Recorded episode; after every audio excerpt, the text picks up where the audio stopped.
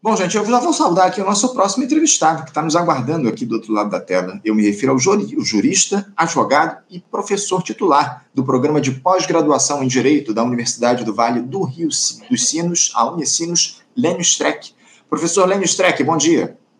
Opa, bom dia, bom dia, André. Professor Lênio, mais uma vez uma alegria recebê-lo aqui no nosso programa. Agradeço demais o senhor ter aceitado ao nosso convite para fazer esse, esse papo. E, e primeiro, Lênin, não posso deixar de começar aqui o, o, nosso papo te cumprimentando por uma atuação sua aí num, num debate cerca de duas semanas atrás com o ex-procurador da Lava Jato e ex-deputado caçado, né, o Deltan Dallagnol, lá na, na, Globo News, onde você colocou esse cidadão no seu devido lugar, desmontou a farsa da Lava Jato, analisando essa decisão do ministro do Supremo Tribunal Federal, Dias Toffoli, que anulou o acordo de leniência celebrado entre a Odebrecht e o Ministério Público Federal lá do Paraná. O, o Toffoli também classificou a prisão do presidente Lula como um dos maiores erros da história do judiciário brasileiro, enfim. Nesse, nesse episódio aí do, de, duas semanas atrás, não, não, houve um debate, né? houve aí um massacre, porque o Deltan cometeu lá erros crassos na análise da, da, conjuntura, enfim, na análise da própria justiça, dizendo que o Lula foi condenado em três instâncias, né, quando só há duas instâncias julgadoras no ordenamento jurídico brasileiro, enfim.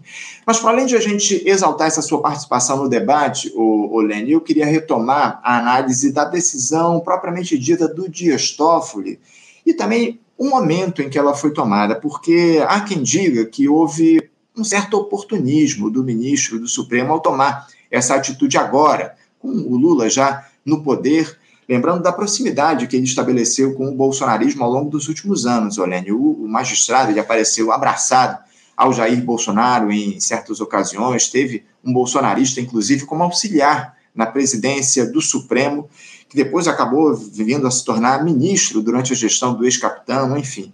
Esse despacho do Dias Toffoli, Olênio, ele pode ser questionado a partir dessa ideia de reposicionamento político por parte do ministro? Bom, o, certa vez um, um, governador dos Estados Unidos é, perdoou um condenado à morte. É, naquele telefonema, último, né? O cara vai ser executado à meia-noite faltava dois minutos, um minuto. Todos ficam olhando para o telefone, toca o telefone e vem o perdão do governador. E a manchete do jornal oportunismo do governador em perdoar. Quer dizer, se ele tivesse demorado mais dois minutos, o cara tinha morrido. É, não, não, não, não existe é, oportunismo, não existe atemporalidade, nada disso. O que existe é uma decisão é, que nem é tão complexa, que simplesmente segue os precedentes anteriores dessa farsa que foi a, a Lava Jato desse conjunto, eu chamo isso de combo de ilegalidades e de, e de ilicitudes, e que simplesmente ele, ele tomou a decisão porque estava com ele para, para decidir. Não cabe nem recurso dessa decisão, a não ser do Procurador-Geral da República. Esse é recurso que a Associação dos Procuradores colocou, é, uma, é, um, é um recurso que, se o, o, se o Supremo aceitar esse recurso para discutir, vai abrir uma brecha enorme, porque é, quem não é parte, por exemplo, é, e nem prejudicado, porque não é uma pessoa, é uma associação, poderá, a partir de agora, porque nós temos no Brasil uma coisa chamada precedente. Então, embora ninguém obedeça, mas existe. Então, se você diz que entrar de costa num, num bar é, é, está proibido, é, e depois você decide que entrar de costa não é proibido, você passará por poder entrar de costas, porque você tem um precedente de que pode entrar de costas. Então, esse é o caso.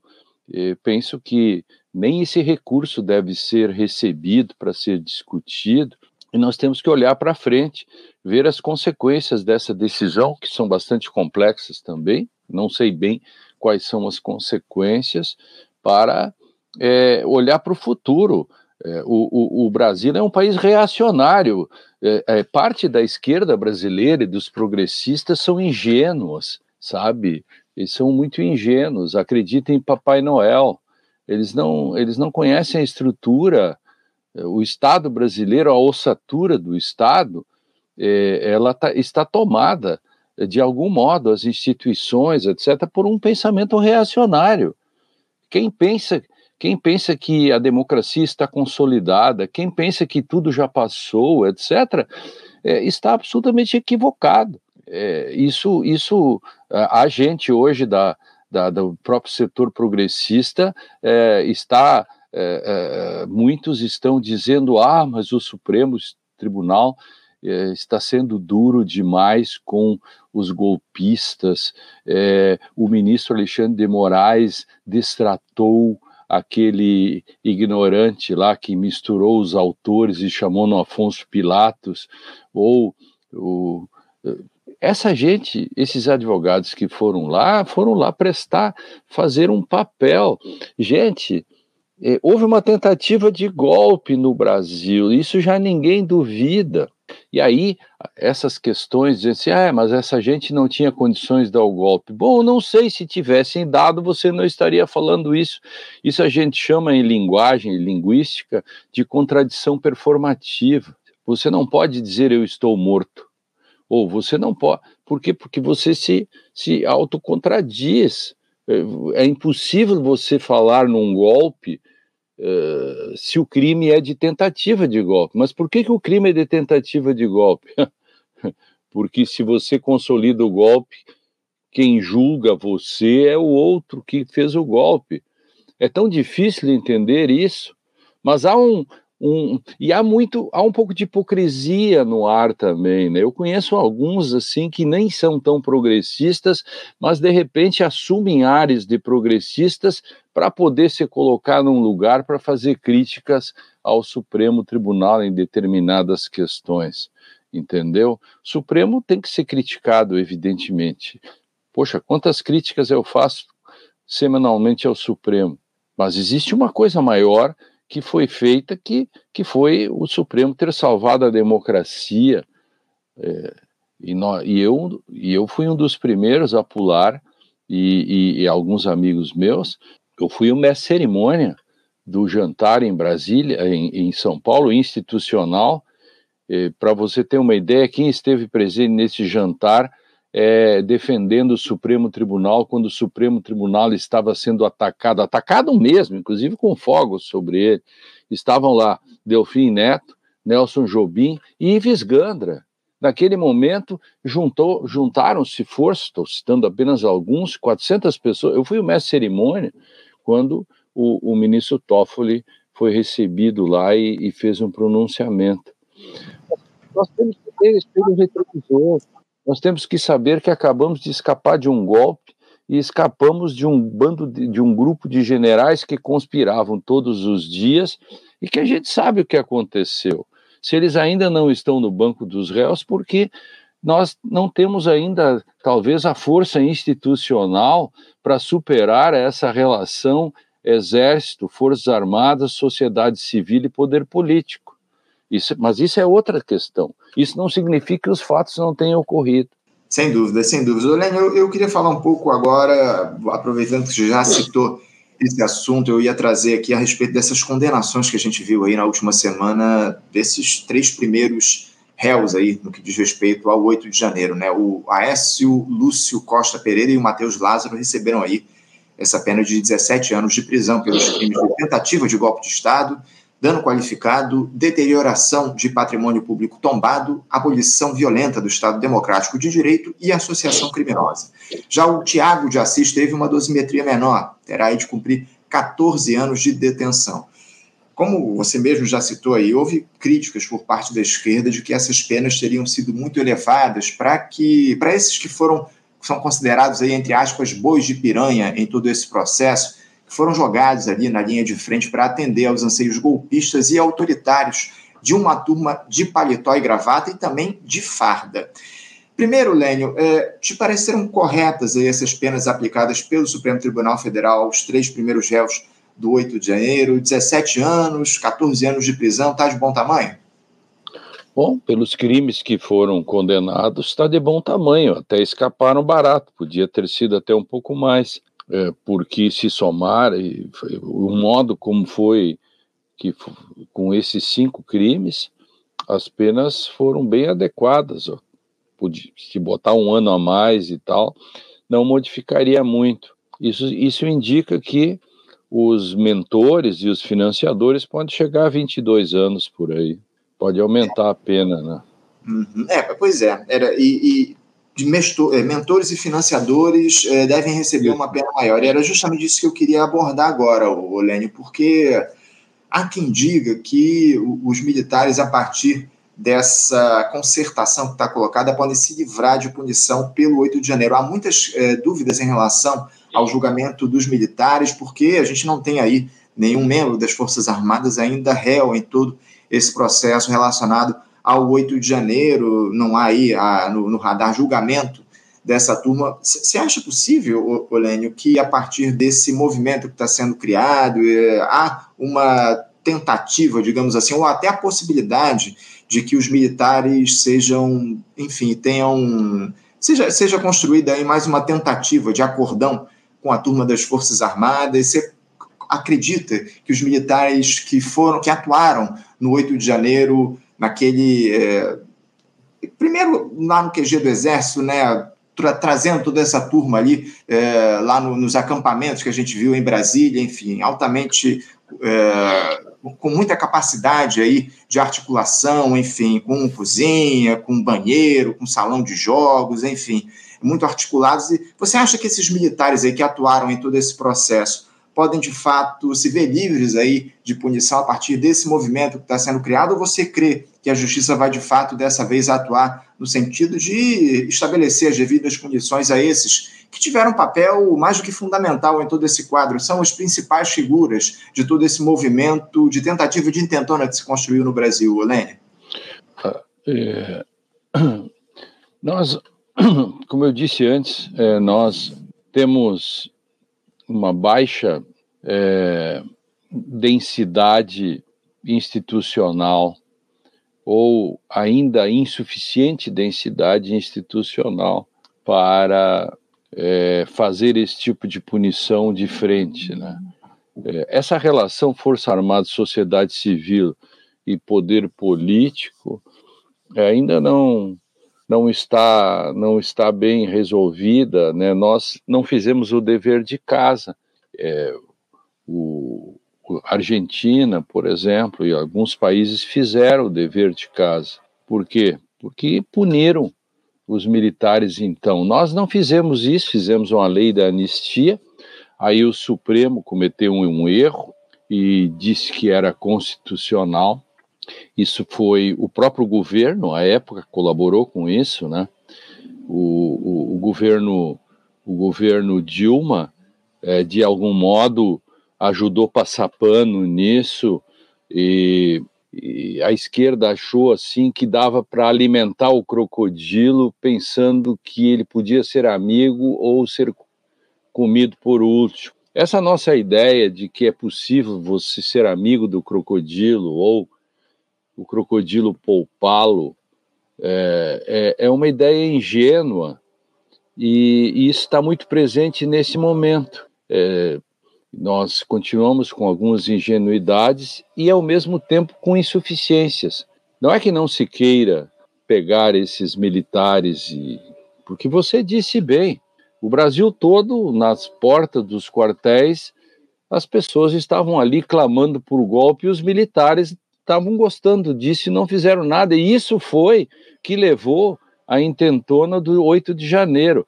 Então, os comandantes e todos, e veja aí, aí eu escrevi um texto sobre isso, no dia 11 de, de novembro saiu o Manifesto dos Militares. Aquele manifesto é escrita a confissão de que eles deviam estar nos bancos dos réus agora. Agora, nós temos força para fazer isso, esse, esse é um olhar histórico tem que fazer e eu creio que a resposta é negativa. É isso, é isso. Por, conta de todo esse histórico que você mesmo citou, Lênin, a preocupação que fica é essa, porque o, os militares tiveram um papel de protagonismo em todo esse quadro aí que foi visto no início do mandato do ex-presidente. É, não, não, não existe força para isso hoje, não existe clima, porque ao, porque, ao, ao mesmo tempo, o, o, o, Brasil é um país reacionário, uhum. o, o, o, o, o, Brasil ama a gendarmeria, assim, né? O, a, nós temos um, um imaginário, assim, do, do, do, do, do, do que gosta do, do deputado lei da ordem, é, do, dessas coisas todas.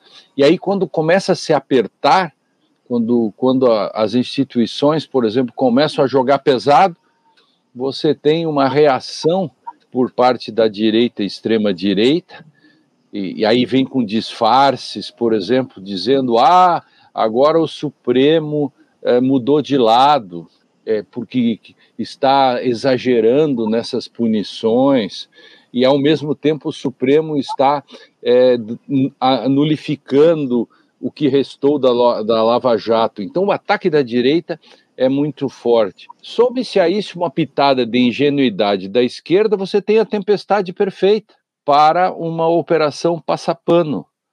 É, não que haja uma intenção de fazer isso, André, é, porque tem coisas que acontecem por, por questões, é, por, por questões é, de dinâmica é, cotidiana, social, você não, você não planeja. Muitos acordões são simplesmente decorrentes das circunstâncias, entende? Impunidades às vezes acontecem por circunstâncias e não por planejamentos, porque as placas tectônicas é, é, da política elas vão, elas vão, elas vão se arrumando e de repente é, alguém chega à conclusão de que não tem. Inclusive, isso, isso que eu estou dizendo funciona para Bolsonaro. Nisso tudo que nós estamos falando, inclua-se Bolsonaro. As possibilidades de punição severa para Bolsonaro, elas estão nesse pacote que nós dois estamos discutindo aqui, entende? Esse, esse ponto é, é muito importante. Por exemplo, o, quais são os sinais que estão no ar que as pessoas, que eu chamo de ingenuidade, e que uhum. muitos não sabem ler. Quando você tem um editorial do Estadão que diz que, é, comparando a delações da Lava Jato com a, a delação do CID, quando você tem jornalistas que escrevem artigos é, comparando a, as frases sobre tortura, etc., com a delação do CID, é, ou seja, fazendo críticas a, a, ao processo, ao inquérito do Supremo, é, você está vendo ali, tem que saber ler isso.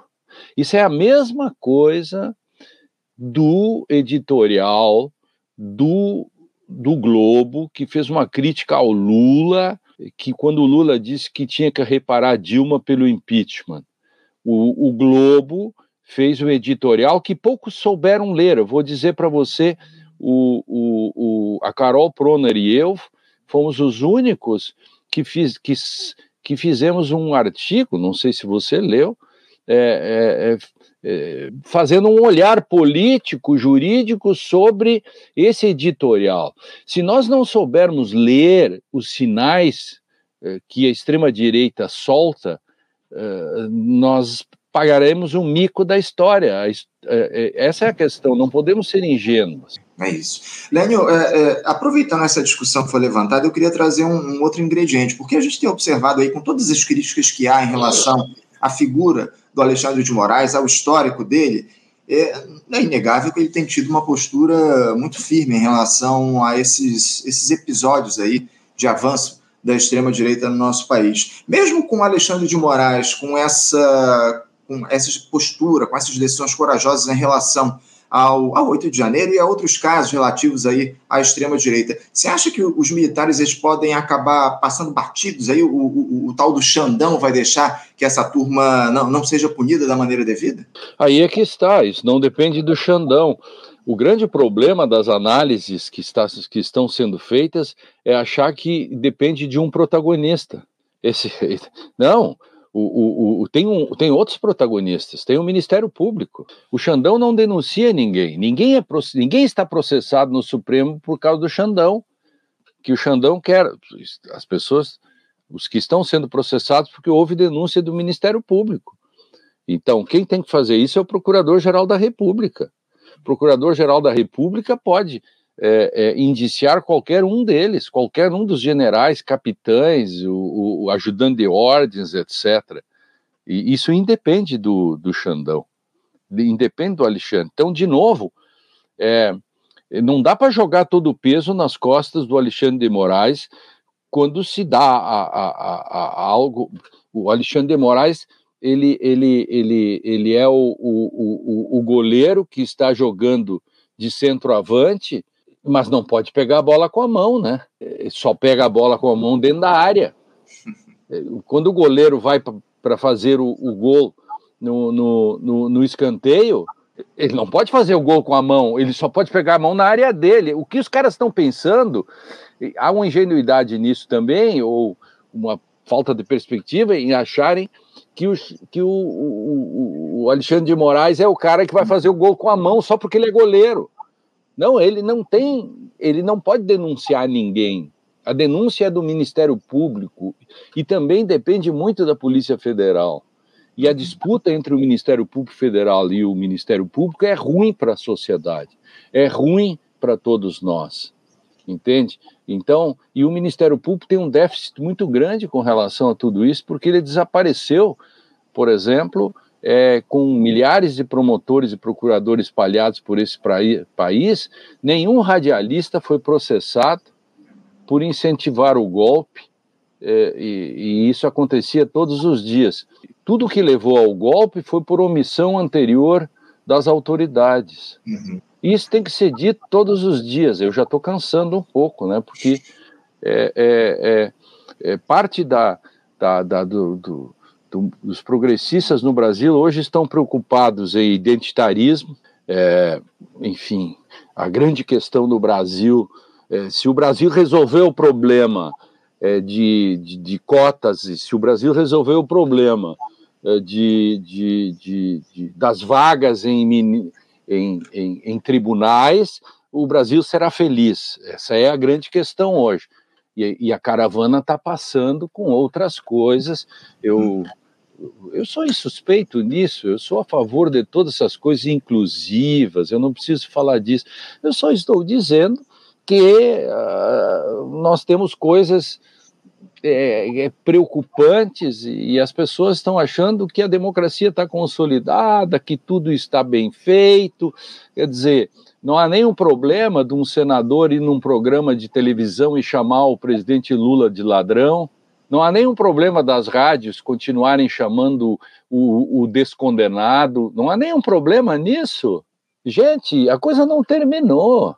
Entende? Então, tem um pouco da parte da esquerda brasileira que se comporta como aquele sujeito que é, as lavas do Vesúvio vêm descendo para cobrir a cidade e ele está preocupado em ajeitar o quadro de Van Gogh na parede.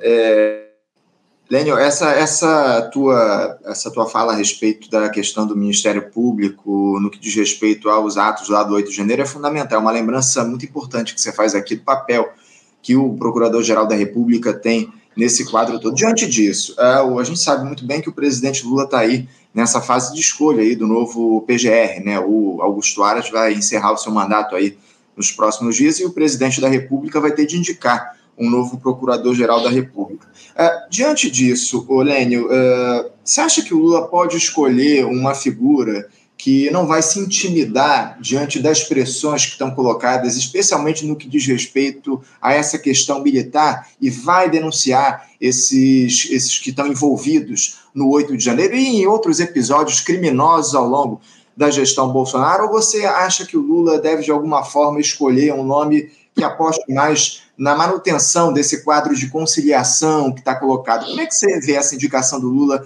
para a PGR, especialmente no que diz respeito a essas denúncias aí em relação ao 8 de janeiro?